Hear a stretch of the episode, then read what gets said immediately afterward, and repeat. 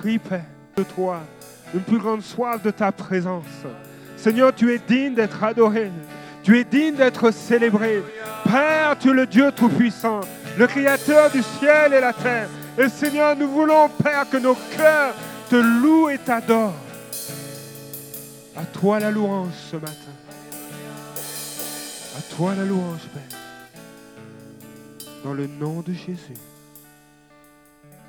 Amen. Merci. Merci les amis. Ce matin, le, titre de mon message, c'est Crier pour adorer Dieu. Dis à ton voisin, tu as été créé pour adorer Dieu.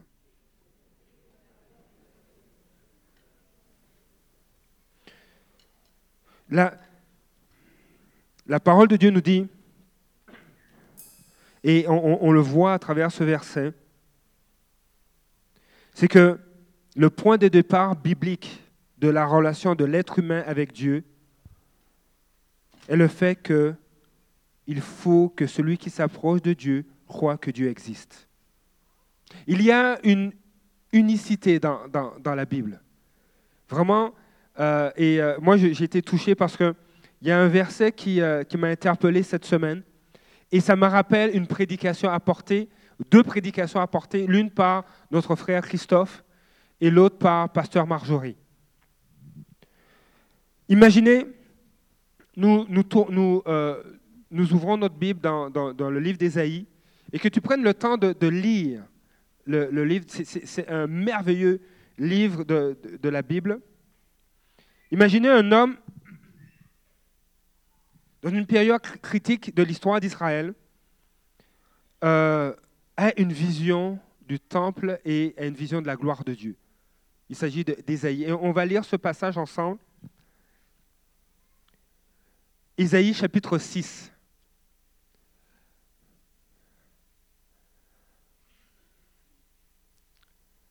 Et je, suis content de voir certains visages. Est-ce qu'il y a parmi nous des, personnes qui sont de passage en visite, qui sont là pour la première fois? Alors, de passage, en visite, OK? Qui sont ici avec nous pour la première fois. Juste gardez vos mains levées, qu'on vous voit, qu'on vous identifie. Euh, soyez les bienvenus. Vraiment, soyez bénis. Euh, vraiment, le carrefour, vous pouvez juste faire une main d'applaudissement, juste les, les accueillir. Merci d'être là.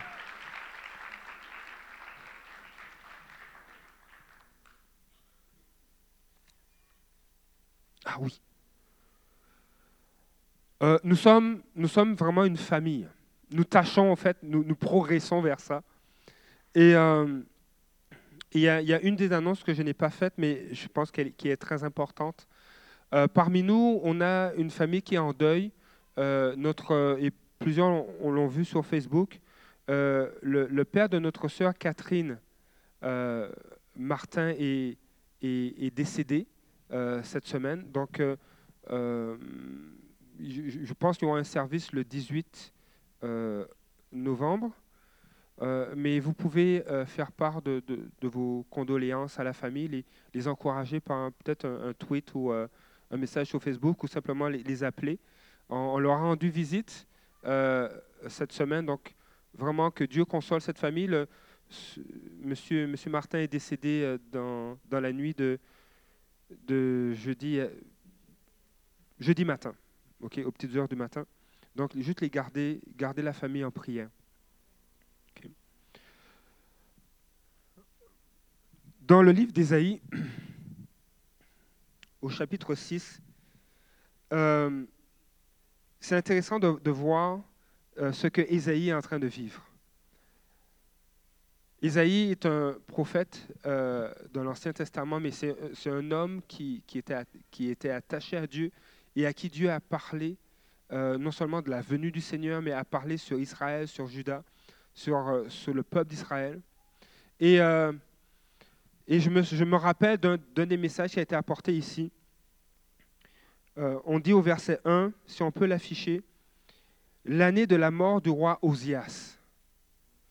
Et, euh, et Osias semble être un, un, parent du prophète euh, Ésaïe. Et euh, je me souviens de, ce message où on disait, euh, que, que cette vision a, marqué le ministère d'Ésaïe. Il y a eu un, changement, il y a eu une autre étape dans laquelle Ésaïe est rentré au niveau prophétique. Et euh, il y a eu un changement de roi. On voit, il est écrit, l'année de la mort du roi Osias, j'ai vu le Seigneur assis sur un trône très élevé. Le bord inférieur de son, vêtement remplissait le temple. Alors qu'un roi mourait, un roi était mort, un roi qui avait une place importante dans la vie d'Ésaïe, Dieu donne une vision à Ésaïe de, sa gloire, de qui il est, et il voit un autre roi. et je crois que dans son cœur, il y a eu une place qui a été comblée la perte d'un ami, la, perte d'un parent, la perte d'un roi qui, qui, a marché dans les voies de Dieu, euh, a été remplacée par la présence du roi des rois. Et écoutez la, suite du texte. Verset 2. Des séraphins se tenaient au-dessus de lui. Ils avaient chacun six ailes, deux dont ils se couvraient le visage, deux dont ils se couvraient les pieds, et deux dont ils se servaient pour voler. Verset 3.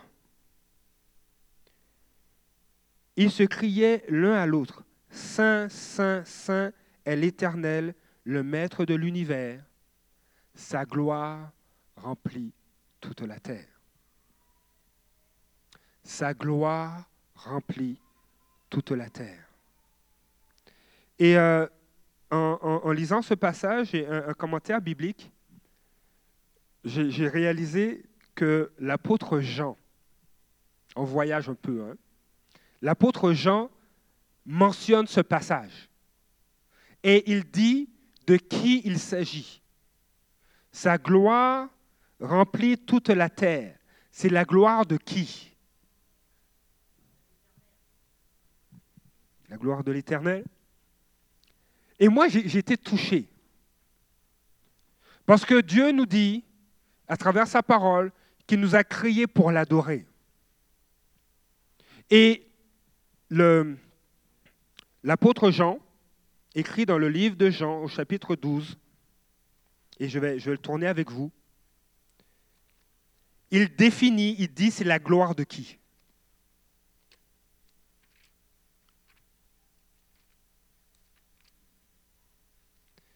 Vous voulez voir, c'est la gloire de qui?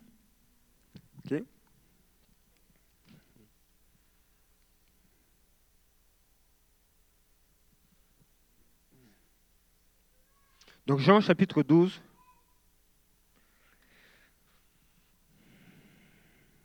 Euh, je, vais lire, je vais lire à partir du verset 37. Malgré tous les signes miraculeux qu'il avait fait devant eux, donc euh, que Jésus avait fait devant eux, ils ne croyaient pas en lui. Ainsi s'accomplit la parole annoncée par le prophète Ésaïe. Seigneur, qui a cru à notre prédication et à qui le bras du Seigneur a-t-il été révélé? Verset 39. Ésaïe a dit encore, pourquoi ils ne pouvaient pas croire?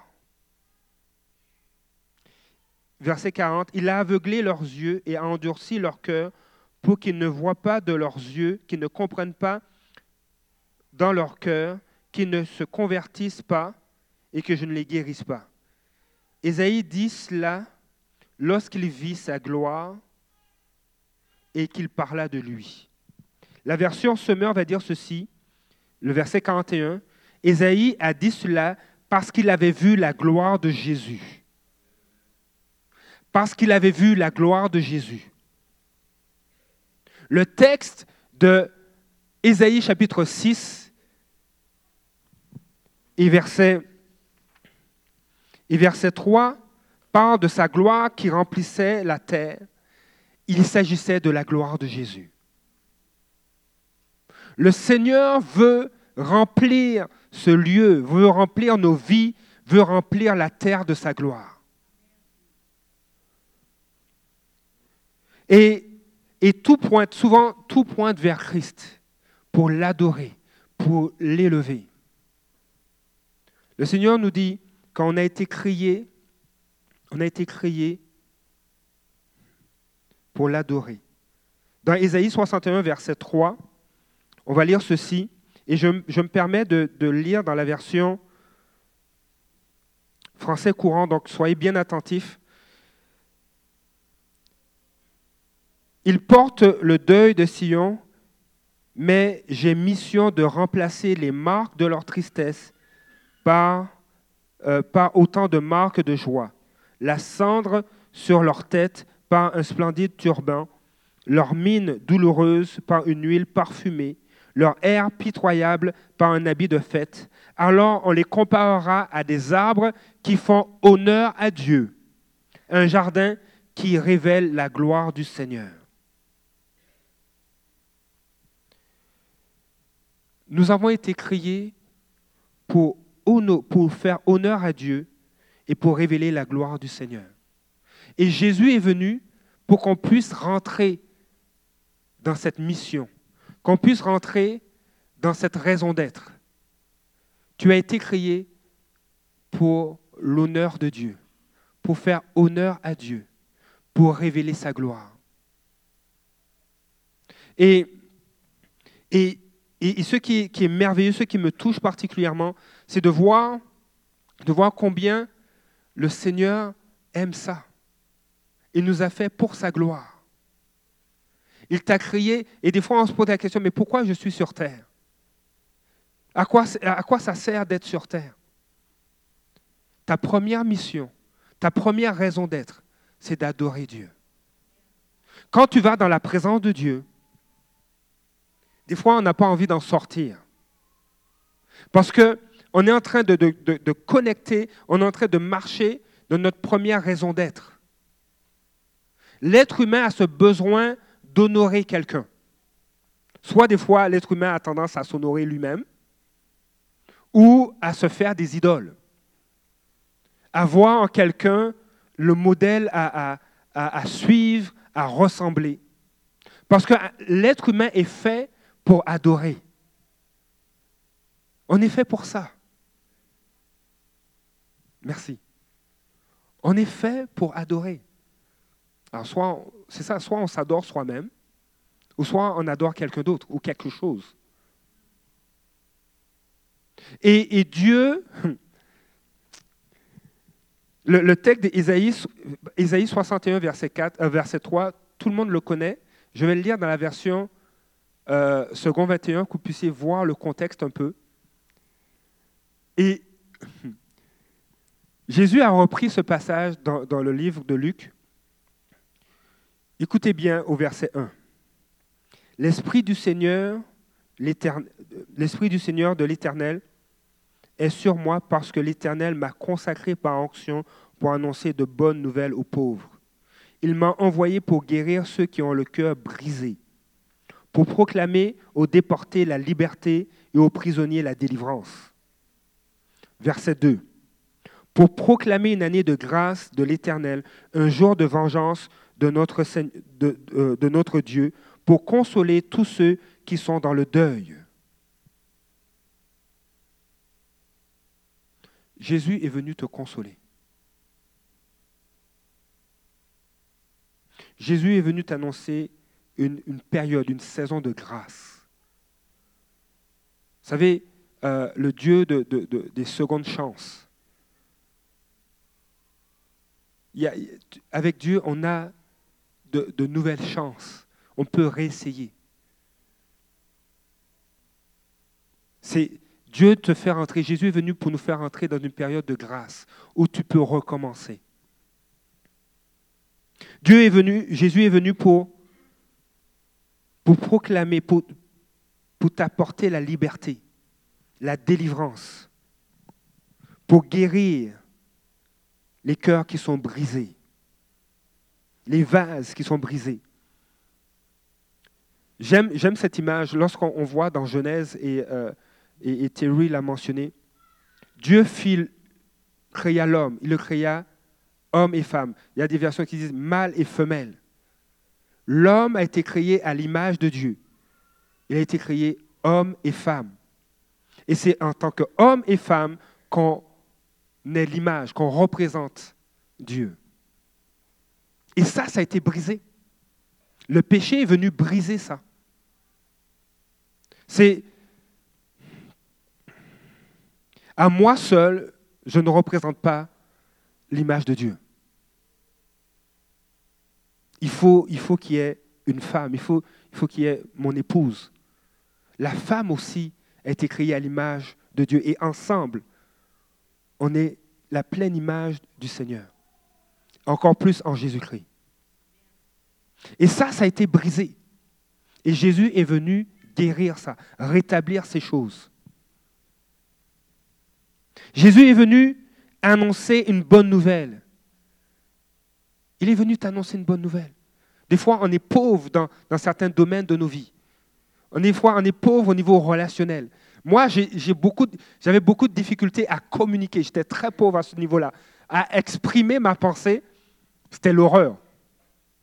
À un tel point que quand je me suis fiancé, on blaguait, mon épouse et moi, mais on se disait, regarde, tu vas me regarder, puis tu vas comprendre tout, tout ce que je pense.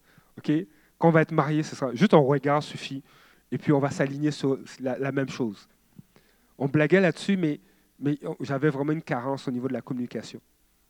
Il y a quelque chose qui ne marchait pas, je ne disais rien, et puis euh, Marjorie venait me voir et me dit, est-ce que ça va? Hum, Oui, ça va. Est-ce que j'ai fait quelque chose? Non, non, non. je me refermais. La communication, J'étais très pauvre à ce niveau-là. Communiquer, et je dois être intentionnel, vraiment intentionnel, chérie. J'ai pas aimé, je ne me suis pas senti bien dans cette situation. Au lieu d'exploser, de, mais juste de, le manifester, de lui expliquer, voilà, j'ai pas aimé cette situation, je voudrais t'en parler. Je me suis senti comme ça, comme si, et toi, qu'est-ce que tu en penses? Et je dois être intentionnel. Dieu est en train de restaurer le vase, les choses qui ont été brisées. Et Jésus est venu justement nous annoncer cette bonne nouvelle, que là où tu es pauvre, moi je viens pour restaurer ces choses, pour t'enrichir, pour ramener ce pourquoi tu as été créé. Et, c'est vraiment un encouragement parce que sans Dieu, on, va chercher, on va, on va, toujours chercher à soit à, combler, à satisfaire des besoins, mais que seul Dieu peut, peut faire. On a besoin, et, c'est pourquoi Jésus est venu. Il est venu vers nous, parce qu'il sait quels sont nos besoins. Et Isaïe va continuer au, verset 3. Il va dire, pour mettre, pour donner aux habitants de, de Sion en deuil une belle parure au lieu de la cendre, une huile de joie au lieu du deuil, un costume de louange au lieu d'un esprit abattu, On les appellera alors térébintes de la justice, plantation de l'Éternel destinée à manifester sa splendeur. Destinée à manifester sa splendeur. Hmm. Tu es destiné à manifester la splendeur de Dieu. Tu es destiné à montrer la gloire du Seigneur. La version parole de vie va dire une plantation qui montre la gloire du Seigneur. La version française, on va dire Un jardin qui révèle la gloire du Seigneur. Tu es destiné à révéler, à manifester la splendeur du Seigneur. C'est pourquoi nous avons été créés pour adorer Dieu, pour manifester sa gloire. Vous savez, qu'est-ce qui motive Dieu à agir comme ça? Qu'est-ce qui a motivé Dieu à envoyer Jésus-Christ sur terre? C'est son amour. C'est vraiment son amour. Et on a besoin de se le faire redire. Dieu t'aime. Des fois, quand je prie, je dis Seigneur, qu'est-ce que tu veux me dire? Je t'aime. Ok, t'as pas autre chose à dire? Je t'aime. Dieu nous aime. Le Seigneur t'aime et, des fois, il faut des situations de crise. Il n'y a pas que ça. Il y a des moments où... Mais des fois, dans les situations de crise, Dieu utilise ça pour se révéler. Et je vais retourner encore dans, la vie euh, d'Ésaïe. Vraiment, le prophète Ésaïe, c'est un livre à lire. Lisez-le, il est long, mais c'est bénissant. Le Nouveau Testament n'arrête pas de faire référence à Ésaïe, à citer des textes d'Ésaïe. Ésaïe, et, moi, ça a été, il y, a, quelques années de ça, ça a été une découverte pour moi. On, dit, on dit, ah oui, euh, Dieu, est distant. Dans l'Ancien Testament, il est sévère, il est méchant. Qui a déjà entendu ça? Ok. Euh, que, c'est vraiment, c'est pas le fun, c'est mieux. Le, Dieu du Nouveau Testament, il est mieux, il est plein de grâce, euh, il nous aime. Jésus est venu révéler le Père dans le Nouveau Testament. Mais écoutez ce qu'Isaïe va dire. On est, on est, au, au 8e siècle avant Jésus-Christ à peu près. Donc ça fait longtemps là. On a 700 ans avant, la venue de Jésus. Donc, euh, il va dire ceci. Euh, le, contexte, c'est que ça ne va pas bien. le, peuple d'Israël est, oppressé, on souffre, il y a de l'injustice. Et, euh, et là, Isaïe va dire, dans Isaïe 63, verset 16, c'est toi, en parlant de Dieu. Je, je, vais le prendre, je vais prendre le contexte. Ça vous intéresse de voir un peu le verset, peut-être le verset 14, Ésaïe 63.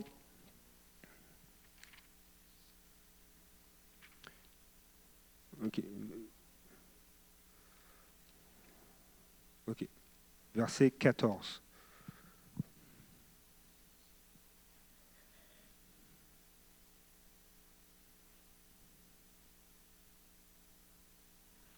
je vais lire à partir du verset 15. Regarde du haut du ciel et constate la situation. Du haut de ta sainte et, splendide résidence, où sont passés ton zèle et ta puissance, ta profonde tendresse et tes compassions envers moi ne se font plus sentir. Donc, Isaïe est éprouvé, la, situation du peuple d'Israël est critique. Il va dire au verset 16, C'est toi cependant qui es notre Père. En effet, Abraham ne nous connaît pas et Israël ignore qui nous sommes. C'est toi, Éternel, qui es notre Père. C'est toi qui, depuis toujours, t'appelles notre libérateur. Ésaïe a compris qui est Dieu. Dieu est son Père. Ce n'est pas Abraham, ce n'est pas Israël, mais c'est l'Éternel des armées. C'est le Saint d'Israël. Dieu est le Père. Il a compris cela. Et c'est, c'est, l'amour d'un Père qui le pousse à intervenir. C'est l'amour d'un Père qui le pousse à envoyer Jésus. Nous libérer, nous consoler, nous restaurer, nous relever afin que nous puissions rentrer dans notre destinée de manifester sa splendeur. Dis à ton voisin, tu es destiné à manifester la, splendeur du Seigneur.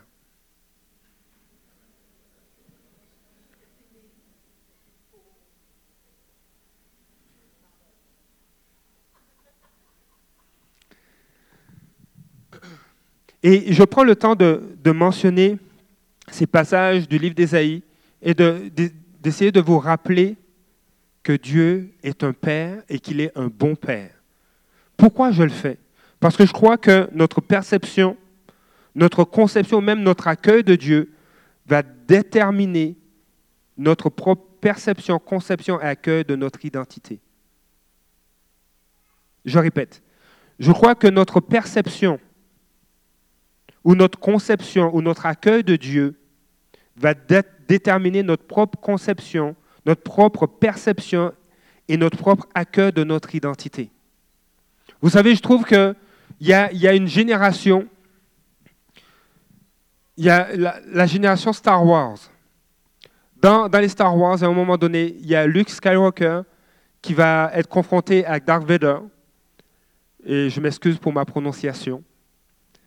Et à un moment donné, Darth Vader va dire Luke, je suis ton père. Quelque chose comme ça. Et je trouve que c'est troublant, en tant que fils, d'apprendre que ce type-là est mon père, j'aurais pas mal de misère. Et je serais très troublé au niveau de mon identité. Ce personnage qui était, euh, ténébreux, qui était vraiment euh, mauvais, déclare à, son ennemi qu'il est son père. L'image du père à travers, cette, série, cette saga de, films est, énormément ternie. Et on peut le voir même des, fois dans, la publicité, on, a besoin de se référer au père.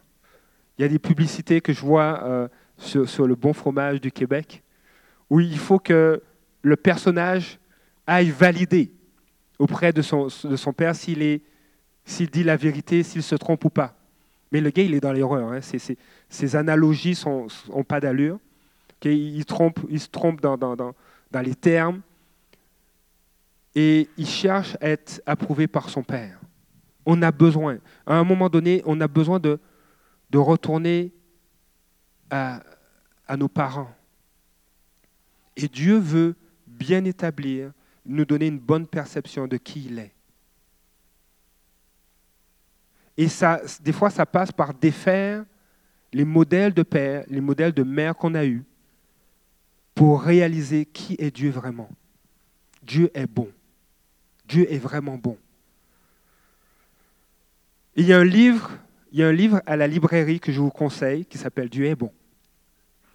Il est disponible. Dieu est vraiment bon.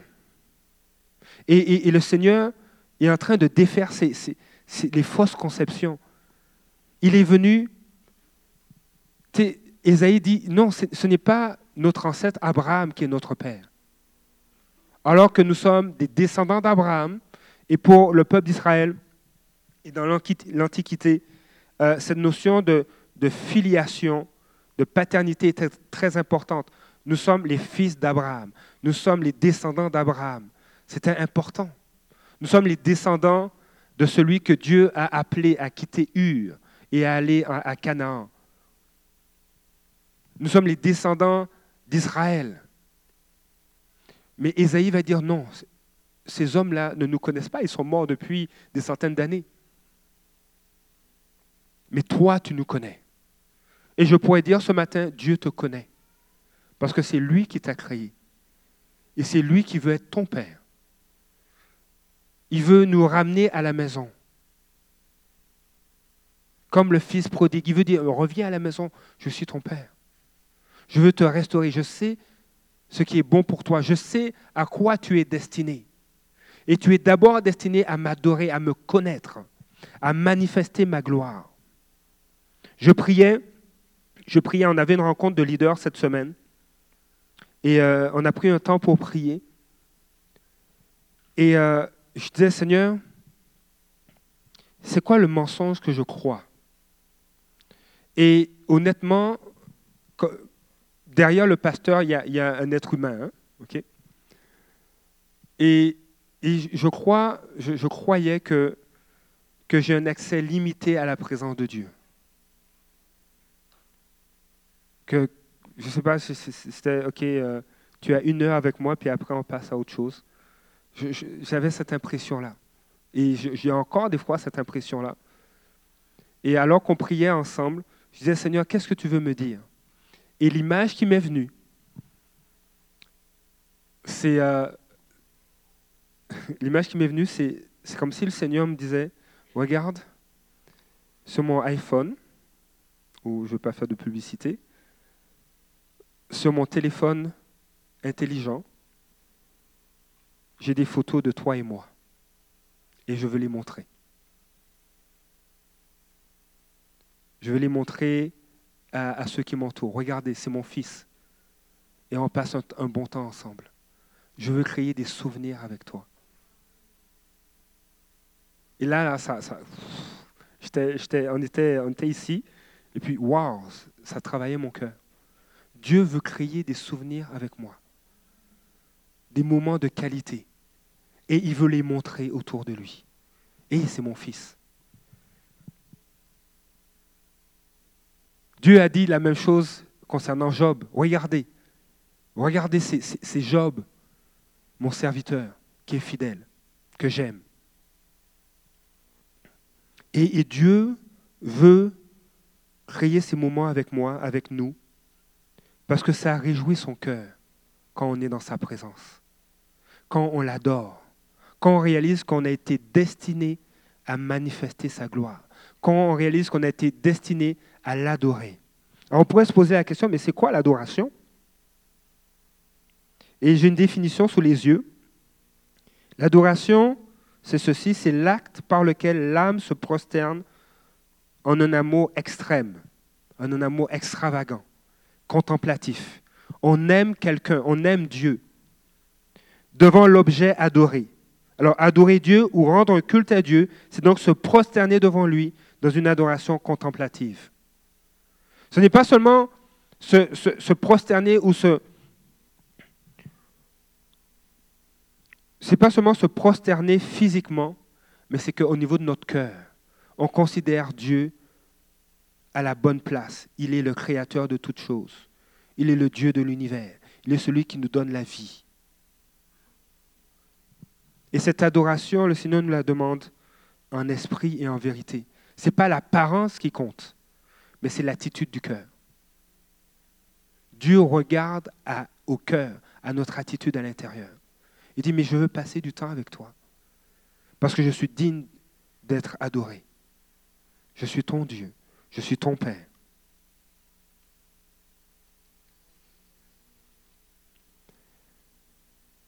L'adoration envers Dieu doit toujours précéder le fait de porter du fruit. J'aimerais ce matin vous parler euh, que, tu as été créé pour une mission. Tu as, été créé pour rentrer dans ta destinée, pour évangéliser, pour euh, manifester les dons. Mais avant tout cela, on a été créé, on a été destiné pour manifester la gloire de Dieu, pour l'adorer. Que notre adoration n'est pas seulement qu'on vienne le dimanche et qu'on loue Dieu, ce n'est pas seulement ça.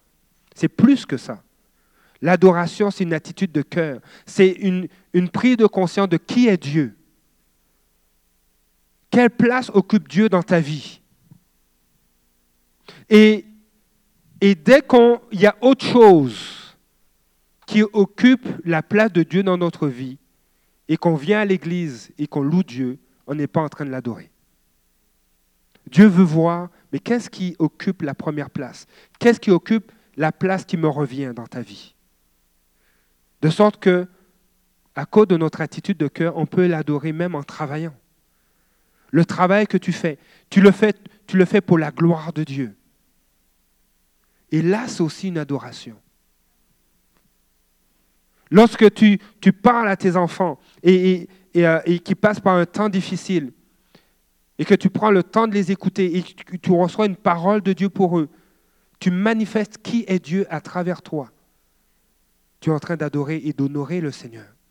Lorsqu'au travail, tu, dis, mais je, connais, je, connais à un moment donné, il y a une sœur qui me disait, mais je dois, je suis dans une période où il faut que je fasse des heures supplémentaires pour finir ce dossier. C'est juste pour deux mois, mais je dois rentrer le samedi travailler.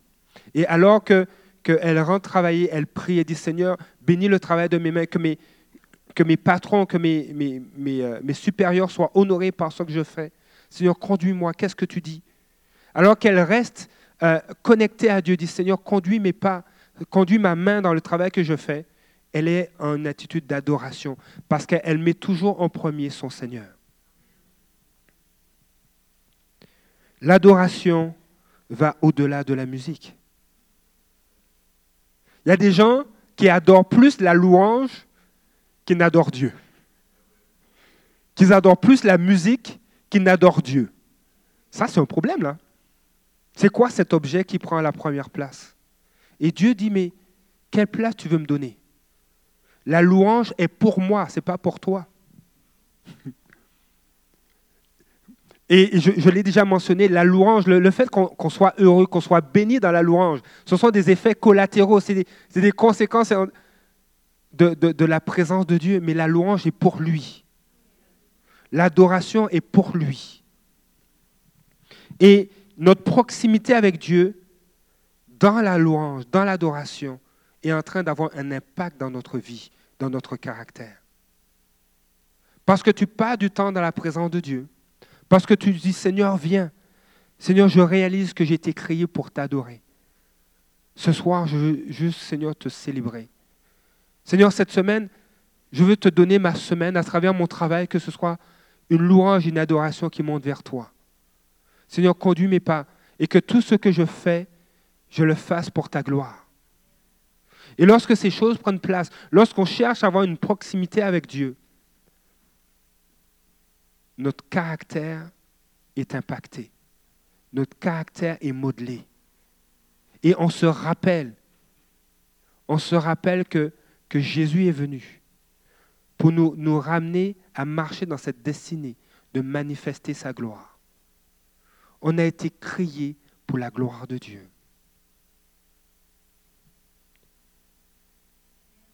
Il y a, Irénée, c'est un, un père de l'Église qui a dit, adorer Dieu, ou la gloire de Dieu, c'est aussi quand l'être humain vit entièrement. Quand on vit pleinement pour ce pourquoi on a été créé, ça manifeste la gloire de Dieu. Vous savez, l'adoration ne peut pas nous rendre statiques. L'adoration ne, ne, fait ne nous amène pas à rentrer dans un lieu puis ne plus vouloir en sortir. Mais l'adoration, au contraire, nous pousse à manifester, à présenter à nouveau, à représenter, à présenter à nouveau, à représenter qui est Dieu. Des fois, quand tu es dans la présence de Dieu, je suis sûr que plusieurs se, se, se, voient à travers cela. Des fois, quand tu es dans la présence de Dieu, puis tu pries, et puis il y a une pensée qui vient pour quelqu'un. Puis là, tu, dis, Seigneur, je suis dans ta présence, puis tu as à cœur. On, dirait comme si le Saint-Esprit te pousse. En fait, ce n'est pas comme si. Le Saint-Esprit te pousse à prier pour quelqu'un. À dire, ah, mais il faut que je l'appelle pour prendre de ses nouvelles. Ah, il faut que je fasse quelque chose. Il faut, que je le voie. Ah, Seigneur, tu me mets à cœur de lui payer son cellulaire. Tu me mets à cœur de lui. Ok, Seigneur, tu m'as donné ce montant-là et tu me mets à cœur de, lui offrir cela. Ok. Notre, notre adoration ne nous garde pas statiques, mais nous pousse à le représenter, à présenter à nouveau le Seigneur. C'est vrai que, en apparence, en apparence, des gens qui n'ont pas une communion avec Dieu peuvent porter du fruit. Mais le Seigneur te dit, je ne veux pas que les fruits précèdent mon intimité avec toi. Parce que parce que tu es intime avec moi, je t'assure, tu vas porter du fruit. L'adoration n'est pas une partie, ou adorer Dieu, ce n'est pas une partie de notre vie, mais c'est la totalité. Dieu t'appelle à l'adorer en tout temps. Le psaume 103, au verset 3, va dire ceci. Hmm. Et euh.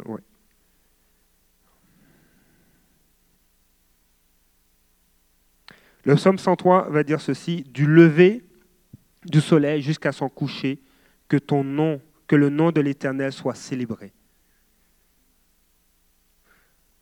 Du lever du soleil jusqu'à son coucher, que le nom de l'Éternel soit célébré. Donc quand tu te lèves jusqu'à ce que tu te couches, le Seigneur t'appelle à le célébrer.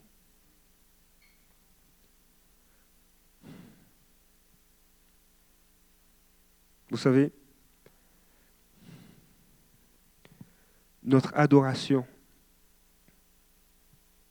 ou adorer Dieu, c'est le faire sourire.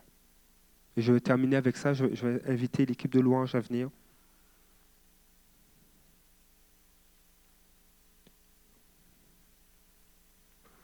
Dieu sourit lorsque tu l'aimes plus que tout.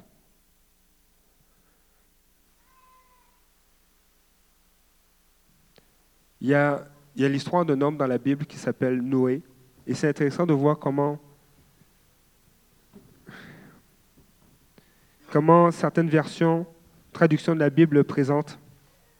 Dans Genèse chapitre 6, verset 9.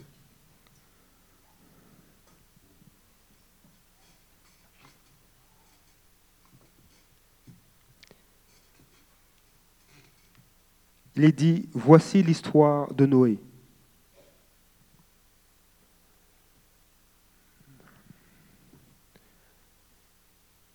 Et Dieu te dit, moi aussi je veux dire de toi, voici l'histoire de Sébastien. Voici l'histoire de Terry. Voici l'histoire de Viorel. Voici l'histoire de Georges. Voici l'histoire de Nicole. C'est un homme juste et intègre dans sa génération, un homme qui marchait avec Dieu. La parole de Dieu nous dit, l'Éternel prend plaisir à ceux qui le révèrent, en ceux qui comptent sur son amour. L'Éternel prend plaisir, il se réjouit, il sourit, alors qu'on le révère, alors qu'on l'adore, alors qu'on compte sur son amour, l'amour d'un Père.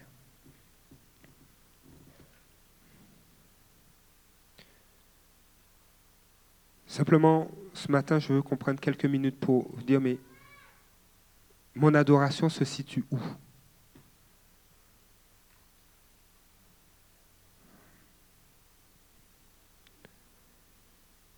Tu as été créé, tu as été destiné à manifester la gloire de Dieu.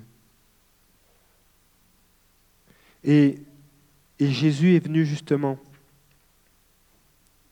rétablir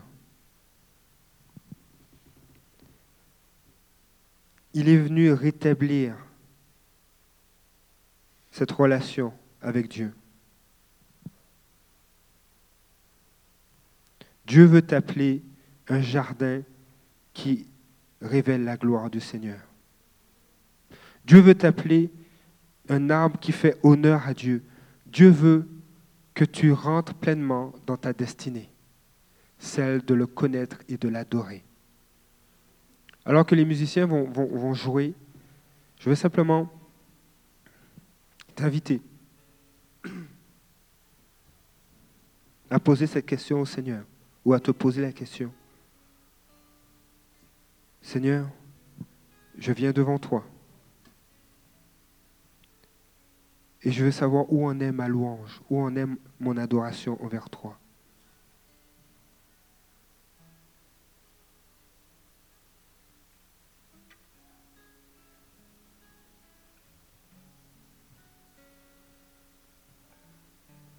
Le Seigneur te dit, je suis venu pour t'annoncer de bonnes nouvelles. J'ai été envoyé pour guérir ceux qui ont le cœur brisé, pour guérir ces vases qui ont été brisés, pour proclamer, pour t'annoncer, pour te déclarer pour t'annoncer la liberté, pour t'annoncer une délivrance, pour t'annoncer une saison de grâce, pour changer ton deuil, pour, changer ton état de cœur, ton état d'âme, et pour te donner une parure, pour t'amener de la joie, pour te faire rentrer dans ton dans ta destinée, dans ton identité. On t'appellera celui qui est destiné à manifester ma splendeur.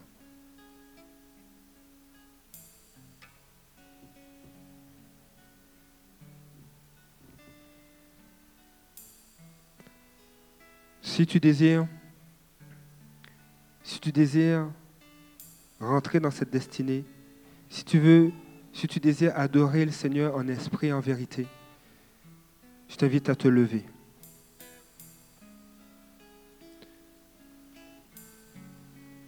Si tu désires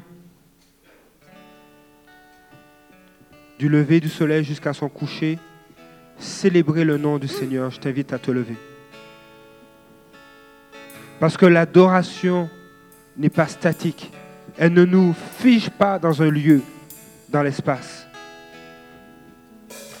Mais elle nous amène à manifester la gloire du Seigneur, à l'honorer. Alors que tu adores Dieu, alors que du Seigneur, voici, il y avait des choses dans mon cœur qui n'étaient pas à leur bonne place. Viens guérir.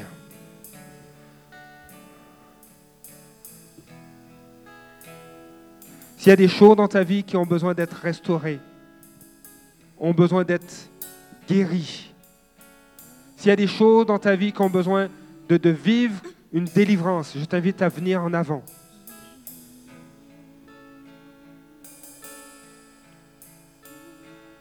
Ton adoration vers Dieu n'est pas pour toi, elle est pour lui.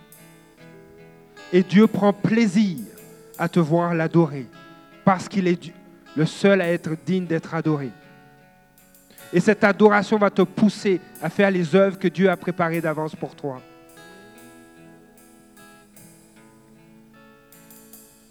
Dieu veut que tu sois près de lui, que tu aies une proximité avec lui avant de manifester des fruits.